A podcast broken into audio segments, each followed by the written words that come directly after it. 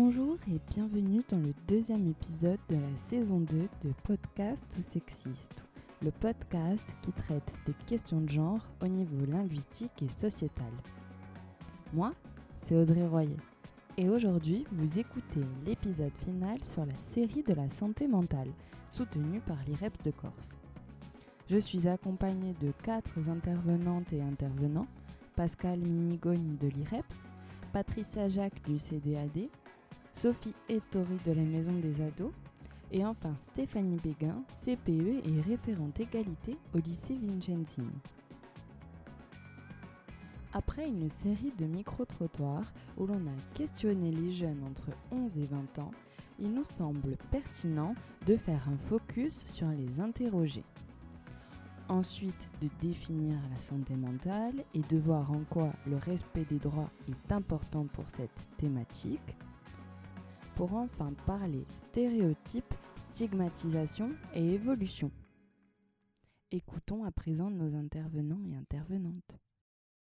Alors, je m'appelle Pascal Minicone, je suis chargé de projet et animateur territorial à l'IREPS de Corse. Euh, L'IREPS de Corse, c'est une, une, association, une structure qui intervient dans le champ de la promotion de la santé. Euh, et du coup, on est amené à travailler sur les territoires, sur des projets de territoire en lien avec la prévention et la promotion de la santé. Euh, du coup, on est aussi amené à organiser les semaines d'information sur la santé mentale euh, sur toute la région avec mon collègue Frédéric.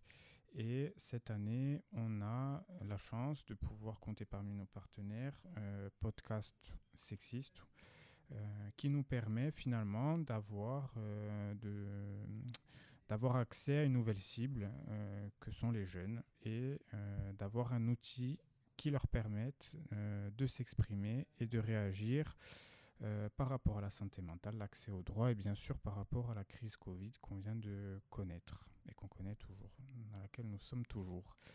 Oui, alors je suis Patricia Jacques, directrice juridique du CDAD2A, c'est-à-dire le Conseil départemental de l'accès aux droits de Corse du Sud. Euh, L'objet du CDAD, il y en a cinq en France, il y en a un par département.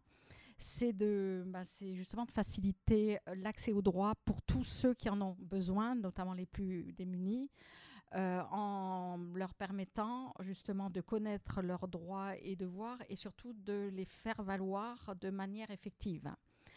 Euh, puisque le concept euh, d'accès aux droits en fait date d'une loi de 98 qui a étendu le concept de l'aide juridique. Hein. Donc c'est pas une aide juridique stricte qu'on propose, c'est l'accès aux droits, c'est-à-dire pour éviter les renvois de guichet à guichet qui découragent les, personnes parce qu'elles vont d'un service à l'autre, etc. D'où vous voyez le lien. Euh, L'intérêt, c'est d'avoir des lieux d'accès aux droits de proximité avec tous les intervenants, donc travailler en réseau avec tous les acteurs selon leur champ de compétences sachant que le CDAD a une primeur, bien sûr, c'est de permettre euh, à toute personne euh, d'avoir accès à une consultation juridique gratuite dispensée par les professionnels du droit, que sont les avocats, les notaires et les huissiers de justice, et ce de façon gratuite et confidentielle dans euh, différents lieux d'accès au droit qui sont euh, labellisés ou point d'accès au droit ou relais d'accès au droit et maintenant point justice. On se rend compte qu'il y a du, énormément de personnes qui renoncent à leurs droits parce que c'est un parcours du combattant. Donc même si elles sont informées souvent sur le droit au fond, elles ne savent pas par contre euh, comment s'y prendre pour les faire valoir. C'est souvent un parcours difficile, en tout cas qui leur semble très compliqué. Donc nous, notre rôle, c'est de faciliter cet accès. Ben, moi, je m'appelle Sophiette, je suis psychologue à la Maison des ados de Porto Vecchio depuis bientôt 9 ans. Je suis également la responsable de la structure actuellement. Ben, la Maison des ados, pour la présenter rapidement, c'est un dispositif national. On est censé avoir euh, au moins une maison des adolescents par département. On est donc euh, là pour accueillir, accompagner euh, les adolescents, leurs familles et les professionnels qui, euh, qui ont affaire dans leur travail aux ados. Ça concerne pour notre part les 11-21 ans et peut-être avec une possibilité en tout cas d'augmenter cet âge jusqu'à 25 ans, donc de, toucher également les, le public jeune adulte notamment les étudiants. On sait que la période Covid, ils ont, ils ont sacrément morflé quand même, les étudiants, parce que contrairement aux lycéens l'année dernière, ils n'ont pas du tout eu, quasiment pas eu de présentiel. On est là en amont de, des, choses graves. On est là sur des missions de prévention, mais on est aussi là pour accompagner les jeunes à travers la consultation spécialisée à la maison des ados, ce qu'on appelle également des actions collectives, c'est-à-dire des actions en groupe, que ce soit à la maison des ados ou vers l'extérieur, notamment en milieu scolaire, où on peut intervenir. Et puis plus globalement, on est aussi euh, missionné sur la promotion de la santé, euh, la santé des jeunes avec un accent santé mentale. Alors, je m'appelle euh, Stéphanie Béguin. Je suis CPE depuis 2015 et je suis CPE au lycée Paul Vincenzini à Bastia. Avant d'être CPE, j'ai été pendant presque 7-8 ans éducatrice au ministère de la Justice. Et, c'est cette expérience qui m'a donné envie de devenir du coup conseillère principale d'éducation. Et depuis l'an dernier, en fait, grâce à l'impulsion des élèves du lycée, je suis également référente égalité filles-garçons au sein de cet établissement. La référence égalité filles-garçons euh, me demande, en tout cas, dans le cadre de la politique éducative de l'établissement scolaire, de mettre en place des actions, donc des actions auprès des élèves, mais ça peut être aussi auprès des collègues, hein, des actions de formation qui vont promouvoir en fait euh, l'égalité des genres euh, dans le cadre de mon établissement scolaire. Donc l'an dernier, les élèves se sont impliqués sur euh, la journée euh, du 8 mars euh, des, droits, des femmes en montant une exposition, en contactant une illustratrice pour qu'elle nous prête du coup ces portraits de femmes puissantes en fait. Hein, c'est ainsi que les élèves avaient dénommé nommé l'exposition.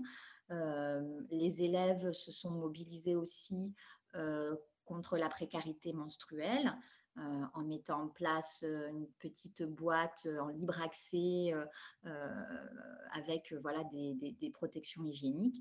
Donc, ce sont un peu toutes ces voilà, diverses actions, en tout cas destinées à promouvoir l'égalité entre les filles et les garçons qui, qui sont mises en place par le biais d'un labo créé par les élèves qui s'appelle le labo Égalité des genres.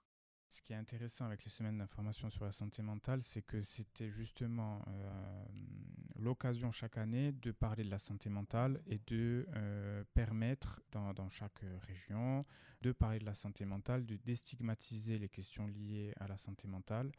Et on voit bien que euh, lors de la crise qu'on a traversée, on a bien vu l'impact que, que, la crise Covid a eu sur la santé mentale. Et finalement, cette déstigmatisation, elle s'est faite aussi un petit peu de manière naturelle euh, et on parle peut-être plus librement euh, de la souffrance psychique euh, et des problèmes liés à ça.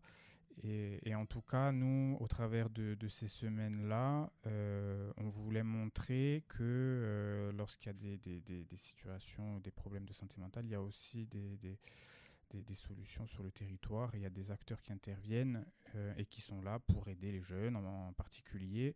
Euh, et, voilà, donc l'idée aussi, c'est de, pouvoir valoriser ça et de, faire euh, en sorte qu'il y ait une information qui passe auprès de, ce public-là. Mais qu'est-ce que la santé mentale exactement? La santé mentale, comment la définir? Alors, comme je te disais tout à l'heure, je crois qu'il n'y a pas une définition de la santé mentale. chacun va un peu penser à sa sauce. Moi, je vais te donner un peu la mienne, c'est euh, l'état psychique dans laquelle un individu se trouve à un moment donné. C'est le processus mental euh, à travers, avec lequel tu vas te dépatouiller des choses de la vie. Et euh, bon, en gros, si tu arrives à, actionner ce processus de la bonne manière et à, traverser la vie en, en, retombant sur tes pattes, bon, en gros, ça veut dire que ça va. Il y a la définition de l'OMS si tu veux, que je suis allée regarder avec laquelle il y a des choses avec lesquelles je suis d'accord et des choses avec lesquelles je suis un peu moins en phase. La santé mentale, donc, hein, est, un, est un état complet de bien-être physique, mental, social et ne consiste pas seulement en une absence de maladie ou d'infirmité. Alors, euh, oui, d'accord, sauf qu'un état complet de bien-être, un état complet de bien-être physique, mental et social, je suis pas sûr que ça soit un truc. Euh, enfin, c'est un, sacré goal quand même. Hein. Le mot complet me gêne.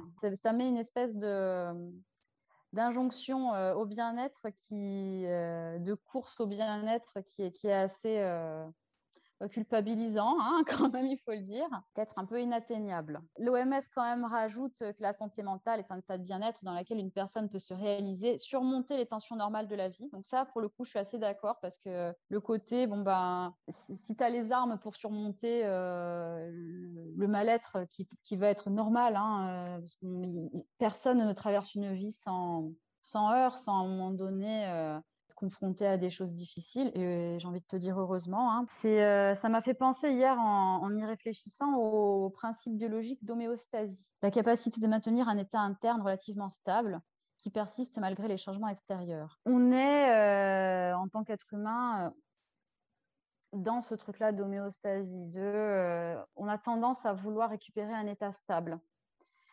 On traverse des galères et on arrive à se récupérer, à récupérer quelque chose de, l'ordre du je retourne à l'état euh, initial. Je dirais, euh, dirais qu'être en bonne santé mentale, finalement, c'est d'arriver à, quand tu te prends ces, euh, ces, défis que la, vie te met, qui viennent de l'extérieur ou de l'intérieur, à arriver à récupérer, à revenir à un état de stabilité et encore mieux si tu as évolué finalement. Je dirais pour moi que la santé mentale, en fait, ça, fait partie à part entière de la santé euh, générale et qu'une bonne santé, c'est à la fois avoir une bonne santé physique et aussi une bonne santé mentale. Euh, qu'on peut être en bonne santé mentale, même si on a des troubles psychiques, en fait, que c'est pas, euh, pas, incompatible, mais que et, que pour ça, il faut juste que oui, il y a vraiment cette notion de bien-être, en fait. Voilà, cette notion de bien-être qui fait qu'on puisse traverser la vie, les événements de la vie, sans être bouleversé euh, tout le temps, sans être, euh, euh, sans se sentir mal tout le temps. Voilà, et c'est pour ça que je dis que même si on a des troubles psychiques, finalement, c'est pas pour autant qu'il ne peut pas y avoir de notion de bien-être, en fait. Et ça, je pense que c'est important, ne pas penser que parce qu'on a des troubles, on sera en mauvaise santé mentale. Et la santé mentale, c'est quelque chose qui varie, qui va changer tout au long de la vie, parce qu'en fait, euh, eh ben, elle est vraiment euh, euh, corrélée à plein de facteurs, des facteurs environnementaux, des facteurs sociaux, des facteurs familiaux, et que du coup, c'est vraiment, voilà, c'est pas c'est pas quelque chose qui, qui, qui, avoir une bonne santé mentale, ben, ça peut être euh, le cas pendant un temps. Et puis après, on traverse certaines épreuves. Et euh, du coup, bah, la santé mentale, elle est mise un petit peu en difficulté. Et euh, c'est quelque chose qui varie tout au long de la vie. D'après les chiffres de l'Organisation mondiale de la santé, l'OMS, les troubles de la santé mentale touchent une personne sur cinq dans le monde. En France, 12 millions de personnes sont aujourd'hui touchées par un trouble psychique. Plus frappant encore, il est estimé que une personne sur cinq sera atteinte un jour d'une maladie psychique dans l'Hexagone. Comme nos intervenants et intervenantes l'ont dit, la santé mentale reste encore tabou. Entre tabou, stéréotypes et mauvaises représentations, la déconstruction commence à se faire entendre depuis le début de la crise sanitaire.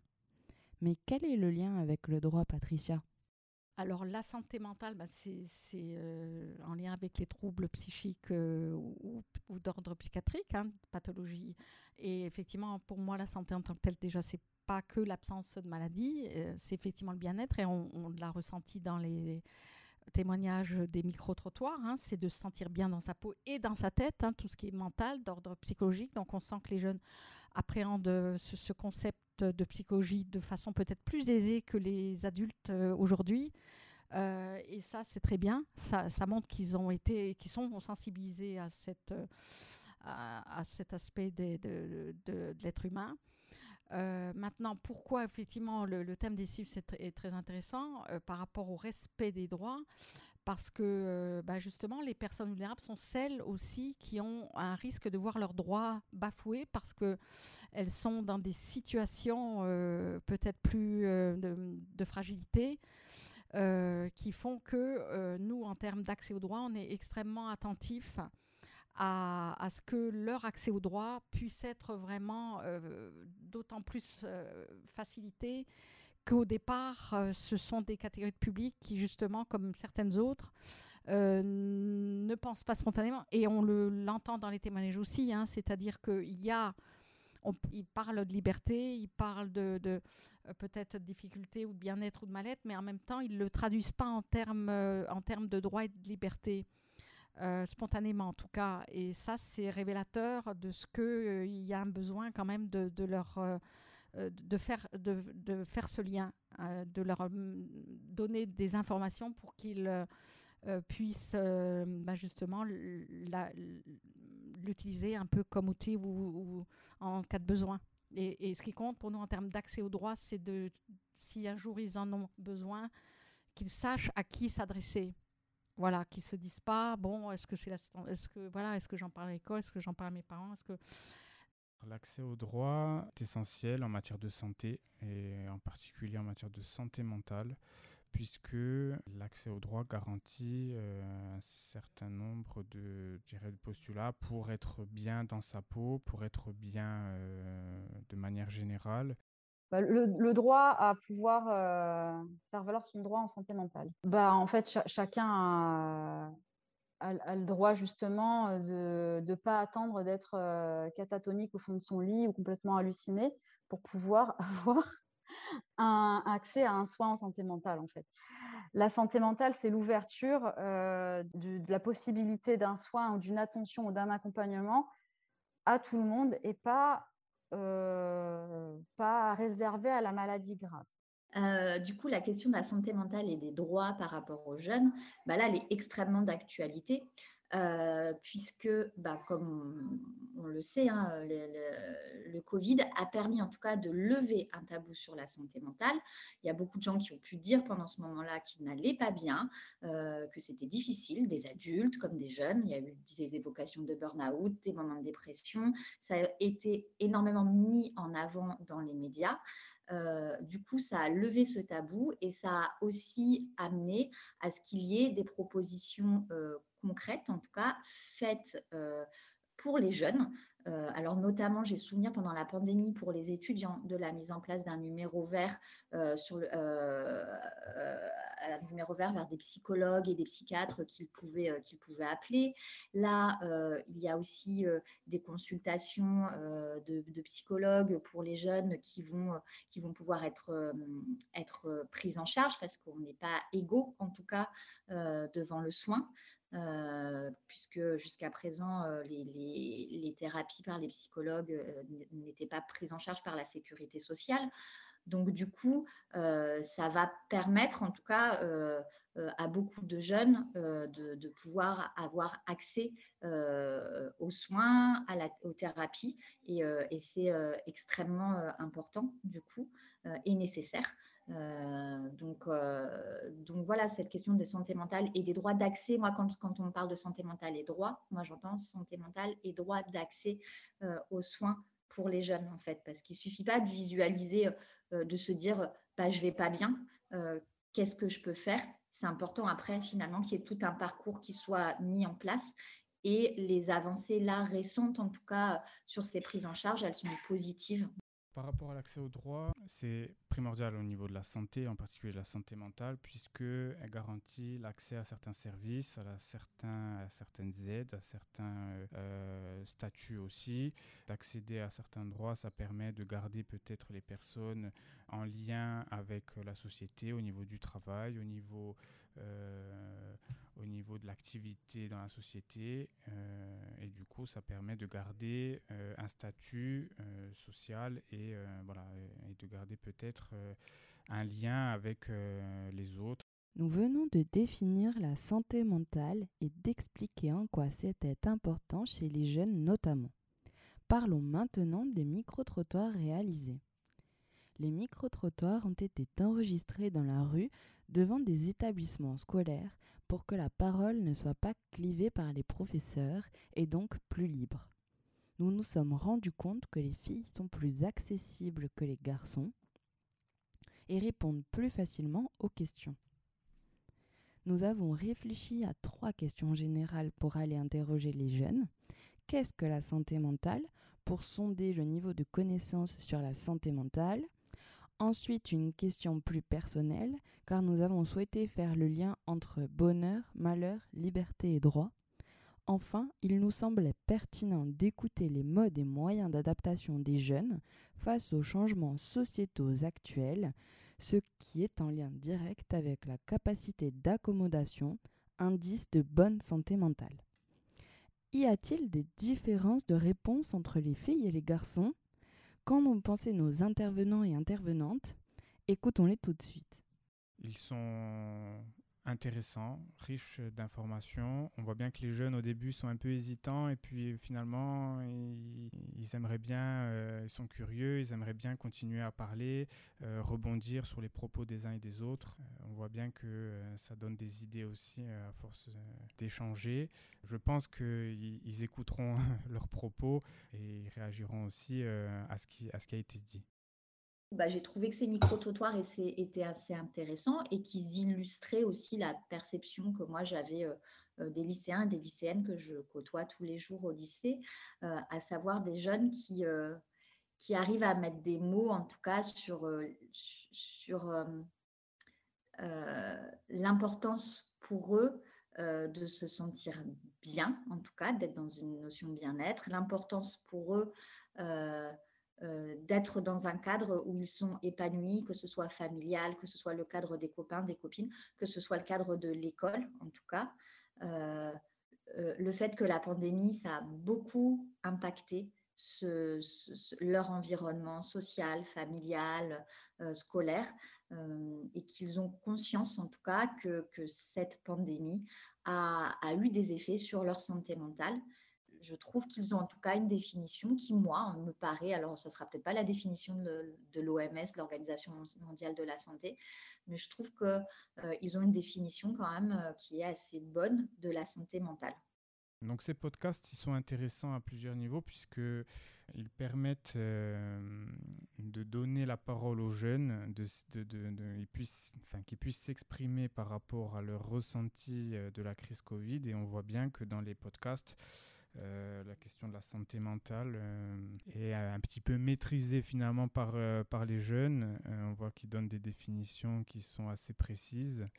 J'ai trouvé une différence dans la parole, puisqu'on entend une jeune fille à deux reprises qui, elle, est beaucoup plus euh, j'allais dire, sensible ou sensibilisée. En tout cas, elle témoigne de façon extrêmement euh, directe, comme ça, sans trop de pudeur, alors que les garçons, bien sûr, ils n'ont pas une parole euh, identique parce qu'elle est souvent plus cachée parce que c'est aussi le rôle social qu'on fait, leur fait porter, hein, de, d'être fort et de ne pas forcément dévoiler leurs émotions. Mais en termes de réponse, moi, justement, je ne trouve absolument pas, mis à part ça, de, différence, c'est tant mieux, j'allais dire. Hein, euh. alors après, les garçons et les filles sont différents, mûrissent de façon différente, se construisent de façon euh, différente, parce que égalité ne veut pas dire identité, c'est-à-dire l'intéresser d'être différent, d'avoir, on a les mêmes droits, mais on peut être euh, différent et il n'y a pas besoin d'être identique ou, de vouloir se fondre dans une même identité pour revendiquer une égalité de droits. Après, le rapport euh, des filles et des garçons à la santé mentale, il est, euh, différent hein, quand même. Ça, c'est clair et net. Nous, on le voit, euh, des jeunes en tout cas. À l'âge adulte, je pense que c'est encore différent. Je ne peux pas te dire, mais nous, je sais qu'on a, ne serait-ce qu'à la maison des, ados, un ratio filles-garçons qui est très disproportionné, où on a grosso modo 60 à 70% de filles pour, pour 30 à 40% de garçons. Donc, les filles sont quand même plus euh, sensibilisées, elles ont, plus de facilité à passer la porte euh, pour demander de l'aide que les garçons. Ça, Les garçons, dans, le côté un peu euh, intime du, rapport duel avec le psy, l'éduc, le médecin, voilà, là, il a du mal. Quoi. ça reste très, très difficile. je sais qu'on on arrive à, capter un peu plus euh, l'attention euh, des, garçons quand on est dans un contexte groupal. En individuel, ça reste compliqué. Ce que nous disent Patricia et Sophie ici est très intéressant. En effet, il y a un lien entre santé mentale et genre, surtout au niveau de la verbalisation du bien-être et du mal-être et de l'accompagnement médical. Cela est en effet dû aux impératifs de genre et également aux stéréotypes genrés. Une fille est sensible, elle est dans l'émotion, et pour devenir forte et ne pas se laisser dicter par ses ressentis subjectifs, elle doit se faire accompagner par un ou une professionnelle de santé. Tandis qu'un garçon est fort, rationnel et ne se laisse pas dicter par ses émotions car il n'en a pas. Il est dans l'action et non dans la réflexion. Ces impératifs de genre et stéréotypes sont des caricatures malheureusement encore vraies du binarisme et du binarisme imposé et lui dangereux pour la santé mentale. Que vous soyez une fille ou un garçon ou non-binaire, cisgenre ou transgenre, cela n'a aucun lien avec les sentiments et émotions que vous ressentez. Les nier ne fait qu'accentuer un mal-être et peut entraîner des troubles. Sortir des stéréotypes genrés, mais aussi des stéréotypes liés à la maladie mentale, est essentiel pour faciliter le bien-être et la paix intérieure. Qu'en penses-tu, Stéphanie? Euh, L'an dernier, on a mené une, petite enquête sur la santé, en fait, euh, auprès de 4 à 5 classes de seconde, donc avec une trentaine d'élèves dans chaque classe. Euh, et on s'est aperçu au terme de, cette enquête qu'il y avait vraiment des, différences, en tout cas dans les comportements liés à la santé entre les filles et les garçons. Et une des différences les plus importantes euh, concernait l'estime de soi. Euh, on a pu voir que les filles avaient une estime de soi euh, beaucoup moins forte que, que, les garçons. On sait vraiment que, que, cette estime de soi plus basse, elle est importante parce qu'elle va jouer sur les décisions d'orientation scolaire et d'orientation professionnelle plus tard. Par contre, je trouve que les filles vont plus verbaliser lorsqu'elles ne vont pas bien, euh, s'autoriser à, le verbaliser, à le dire, bah là c'est pareil, hein, c'est une construction aussi euh, sociologique. En tout cas, euh, les filles sont plus amenées à verbaliser que les garçons. Alors du coup, ça ne veut pas dire qu'elles vont, qu'elles vont moins bien, mais en tout cas, elles s'autorisent plus facilement à venir, à venir me voir, à venir le dire. C'est moins le cas chez les garçons. Chez les garçons, ça va beaucoup être les parents. C'est les parents qui vont prendre contact pour nous dire que leur garçon, leur garçon ne va pas bien, parce que je pense aussi que c'est plus difficile encore malheureusement pour un garçon euh, euh, d'exprimer euh, son mal-être, en fait. après, une fois qu'on en, qu'on, en parle et que les choses sont posées, voilà, il y, a moins de difficultés. Mais on est vraiment sur certaines différences encore très genrées dans, au niveau de la santé mentale et de la santé, la santé mentale ressentie par les élèves et comment ils l'expriment, en tout cas. Et ça, c'est vraiment quelque chose que, que je perçois, du coup. Après, là où on parlait de, de droit, c'est sur les discriminations. C'est comment les, les discriminations affecte la santé mentale des, des, personnes, et en particulier des jeunes, euh, qui sont euh, assez sensibles à ça à, un certain âge. Et, euh, et du coup, de voir comment on peut combattre ces, discriminations par le respect des droits aussi, pour qu'ils puissent se sentir bien dans leur peau à cet âge un peu critique. Quoi. Parlons des discriminations. Ici, on ne parle pas uniquement de discrimination de genre, mais également sectaire, de stratification, sociale, ethnique, religieuse, etc. Et une nouvelle forme de discrimination récente est-elle liée aux personnes ayant eu le Covid ou bien liée au vaccin Ces discriminations sont une forme d'harcèlement moral et impactent directement la personne touchée. Encore plus chez les jeunes qui sont en pleine construction identitaire. Cela peut créer des névroses plus ou moins graves, temporaires ou bien indélébiles. Entre droit et devoir de protection des jeunes, où en sommes-nous au lycée, Stéphanie? Respecter les droits des, jeunes dans l'éducation, c'est une question de posture professionnelle, c'est une question éthique, hein, du coup. Euh, dans mon rôle de CPE, je suis comme un, un, médecin généraliste en fait. Je vois quand, enfin déjà, il y a des adolescents qui viennent me voir pour me dire qu'ils ne vont pas bien. Il y a des profs qui viennent me voir pour dire regarde cet élève là en ce moment est effacé ou on perçoit que ça va pas. Euh, donc moi mon rôle en tout cas c'est de créer une relation et d'avoir une connaissance assez suffisante du jeune et après d'orienter, enfin de tout faire pour, pour orienter vers les structures qui vont être euh, les plus appropriées en tout cas pour, pour accompagner et pour, et pour aider et pour aider euh, l'ado qui, qui à un moment traverse un mal-être.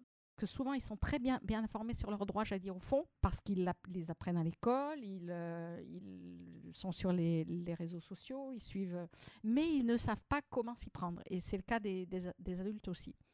Donc nous, on est là justement pour faire connaître sur le territoire tous les acteurs selon leur champ de compétences et de telle sorte que le réseau fonctionne et que les jeunes, et, je pense par exemple aux violences conjugales et intrafamiliales, le terme d'intrafamilial, souvent, on en parle un petit peu moins que les violences conjugales, donc euh, des, rapports euh, de couple, euh, parce que les enfants sont souvent, bien sûr, des victimes euh, par ricochet, j'allais dire indirectes.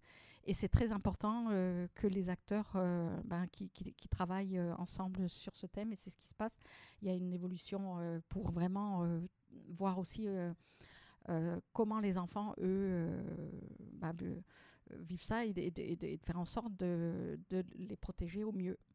Mais euh, le devoir, en fait, euh, je dirais même à l'échelle plus de, la, société, c'est euh, d'arriver à percevoir euh, cette notion de santé mentale comme euh, un enjeu de santé, quoi.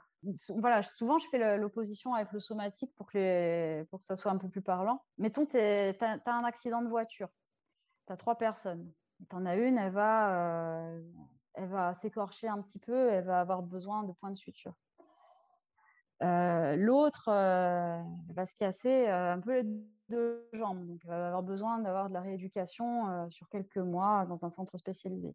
Puis la troisième, malheureusement, bah, elle restera blessée à vie. Santé mentale, on va dire, c'est pareil, tu peux, tu peux faire la comparaison. Peut-être que dans, dans, le cours de ta vie, tu vas avoir besoin d'un petit coup de pouce. Euh, parce que euh, il t'est arrivé des choses dures dans, dans, ton parcours de vie et tu vas avoir besoin d'un étayage professionnel, tu vas avoir besoin peut-être de, de, voir ton généraliste, d'avoir une petite un petit traitement, euh, de voir un psy. Et puis ça va, ça va rentrer dans l'ordre.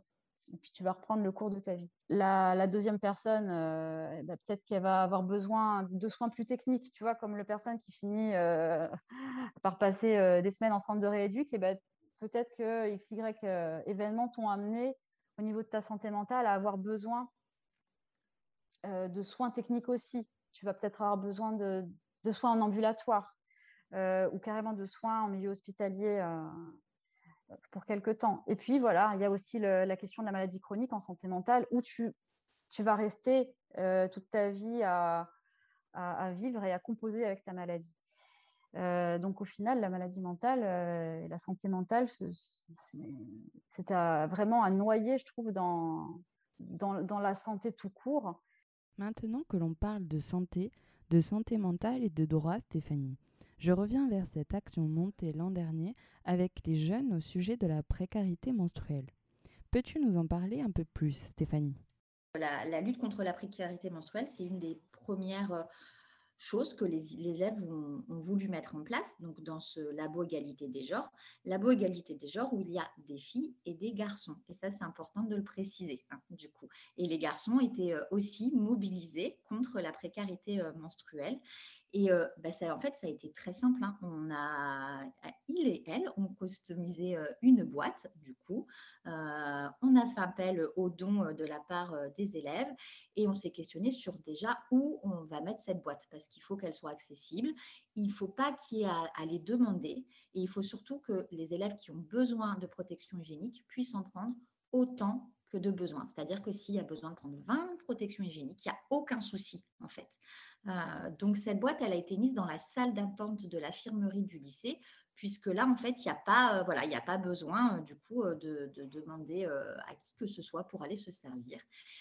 On a reçu beaucoup de dons de la part d'élèves et on s'est rendu compte, et c'est surtout les infirmières qui du coup réapprovisionnaient la boîte, se sont rendu compte qu'il bah, y avait énorme, enfin, voilà, qu'il y avait beaucoup de protections hygiéniques qui étaient prises, et beaucoup plus que quand, à la demande, des élèves venaient auparavant demander à l'infirmerie. du coup, ça nous a, donné envie aux élèves d'aller plus loin. et ils ont pris attache avec une société euh, qui met en place des distributeurs en fait euh, dans les établissements scolaires. Et les élèves ont monté euh, tout un projet qu'ils ont budgétisé, ils ont parlé, ben, ils sont partis des constats, ils, ont fixé euh, des objectifs à atteindre, des, des, un système d'évaluation, et ils ont proposé ce projet à la collectivité de Corse, du coup, pour que le lycée, leur lycée, leur établissement soit lycée pilote euh, dans l'Académie de Corse pour que des distributeurs de serviettes hygiéniques puissent être mis en place dans plusieurs lieux du lycée. Euh, et donc, on a remis, enfin, ils ont, ils et elles ont remis ce projet en fait euh, euh, au mois de fin juin, début juillet. Et ben, le labo est dans l'attente en fait de la présentation de ce projet. Et voilà, on espère très fort que ça va fonctionner. Le livret du ministère chargé de l'égalité entre les femmes et les hommes, de la diversité et de l'égalité des chances, intitulé Vers l'égalité réelle entre les femmes et les hommes, dans la rubrique Accès au droit, on nous parle de cette précarité menstruelle. Précarité et hygiène. Plus d'un tiers des femmes en précarité manquent de protection menstruelle. 39% ne disposent pas de suffisamment de protection menstruelle. 12% des plus précaires ont renoncé à sortir de chez elles ou aller au travail par manque de protection hygiénique. Une fille sur dix dans les familles les plus précaires a déjà manqué l'école par manque de protection hygiénique. C'est une véritable problématique sociétale et des pays, des régions, même en France, testent la gratuité de ces protections menstruelles. Qu'en pensez-vous? Patricia, peux-tu nous parler d'une action du CDAD auprès des jeunes? Par rapport aux actions qu'on mène aujourd'hui, je voudrais mettre l'accent sur une action pédagogique sur la justice pour une meilleure connaissance du fonctionnement de l'institution judiciaire. On a partenariat avec le rectorat. C'est une action qu'on mène dans les collèges et lycées depuis 2007. Euh, on a eu la primeur au sens où on donne tous les rôles euh, aux, jeunes, c'est-à-dire le, rôle des avocats, le rôle du prévenu, hein, puisqu'on on, les prépare à interpréter une simulation de procès correctionnel donc au tribunal correctionnel d'Ajaccio, euh, vraiment en immersion, au plus près, en robe, euh, encadré par des avocats et des, magistrats, pour interpréter simulation de procès sur la base d'une vraie affaire qu'on anonymise. Et, là, euh, eh bien, ils sont très, très, très intéressés. C'est une action qui a énormément de succès, puisqu'à l'adolescence, c'est logique, puisqu'il y a un questionnement, en tout cas, de leur part, sur l'autorité, la loi, l'interdit, ce qu'on peut faire et ne pas faire. en même temps, la prise de parole structurée canalisé fait que c'est très, très euh, valorisant et, épanouissant, je pense, pour eux. Même si c'est un exercice et un défi très difficile, notamment pour les timides, mais qui souvent se révèlent euh, à, travers aussi euh, cette action. Et bien sûr, l'intérêt de, la profession d'avocat ben, fascine toujours autant en tant que vocation. Dans cette partie, nous avons donc parlé de genre, discrimination, stéréotypes, pour en arriver à des actions concrètes qui participent à l'évolution sociétale. Quelle est la note positive de fin pour toi, Pascal? Ouais, pour finir sur une note positive, on dira que c'est la fin un petit peu de, de, la crise Covid. Enfin, on, espère que ça touche à, à, sa fin et, et, on voit qu'on, que petit à petit on reprend une vie un peu normale, euh, même s'il y a des questions avec le, le pass sanitaire, tout ça. Mais bon, on, on, peut continuer, on peut reprendre une vie, euh, on peut ressortir, on peut aller euh, faire la fête. Euh, voilà, donc on espère que voilà, le, confinement et le, couvre-feu sont, sont, derrière nous. Là. Et la tienne, Sophie? Quand je te dis les jeunes, ils prennent, ils prennent en main la, question du genre, ils prennent aussi en main la question de la santé mentale, franchement. Tu vois apparaître sur Internet des, des comptes euh, dédiés à la santé mentale, euh, qui sont ouvertement destinés aux jeunes, voilà, euh, faits par des jeunes pour les jeunes, où il y a une vraie démarche de sensibilisation, de déstigmatisation, de, vulgarisation des troubles. Voilà, plein de chaînes de vulgarisation médicale sur YouTube, sur, sur Instagram, tu as des comptes. Il y a une communication qui est faite. Une note positive de fin, Stéphanie. Bah, la note positive, c'est vraiment de voir que les jeunes sont sensibles à ces questions-là, qu'ils verbalisent beaucoup plus, euh, que leur sensibilité, cette sensibilité fait aussi que euh, dans des groupes d'amis, il y a entre eux, en tout cas, il y a, énormément d'attention et de bienveillance du coup. Et que lorsqu'un de leurs camarades, une copine ou un copain ne va pas bien, ils sont en mesure de, le percevoir et puis des fois d'aller tirer la sonnette d'alarme aussi auprès des adultes qui les entourent. Et, on, va accompagner, en, fait, je pense que la question de la santé mentale, euh, plus elle est prise en compte dans les établissements scolaires, plus euh, elle va, on, va être en capacité, nous, professionnels, à la fois d'être formés, à la fois de pouvoir accompagner nos élèves, euh, ce, qui, ce qui va permettre, en tout cas, d'aller vers un, une meilleure prise en compte chez les adolescents et les adolescentes de leurs émotions, du coup, euh, et, de pouvoir verbaliser et comprendre ce qui les traverse. Donc, euh, donc ça, c'est la note positive, c'est de se dire, bah, maintenant qu'il y a moins de tabous sur la santé mentale, maintenant qu'on peut euh, s'autoriser à dire quand ça ne va pas, qu'on nous demande à nous professionnels d'être vigilants sur cette santé mentale, sur la santé mentale des, jeunes, en fait, ben, on va être formé, on, on se questionne. Enfin, moi, je me questionne. Je me demande, quand j'ai des constats, comme je vous disais, par exemple, sur l'estime de soi des filles et des garçons, ben, on constate que les filles ont moins d'estime de soi, mais comment on va pouvoir mettre en place des choses au sein des établissements scolaires pour accompagner euh, cette voilà, cette question-là. Euh, ça, vaut sur plein d'autres choses. Comment accompagner les élèves à percevoir ce que c'est que, le bien-être, comment euh, les accompagner à pouvoir euh, nommer leurs émotions? Et tout ça, en fait, c'est des choses qui se mettent en place et, qui, et qui sont positives. Voilà.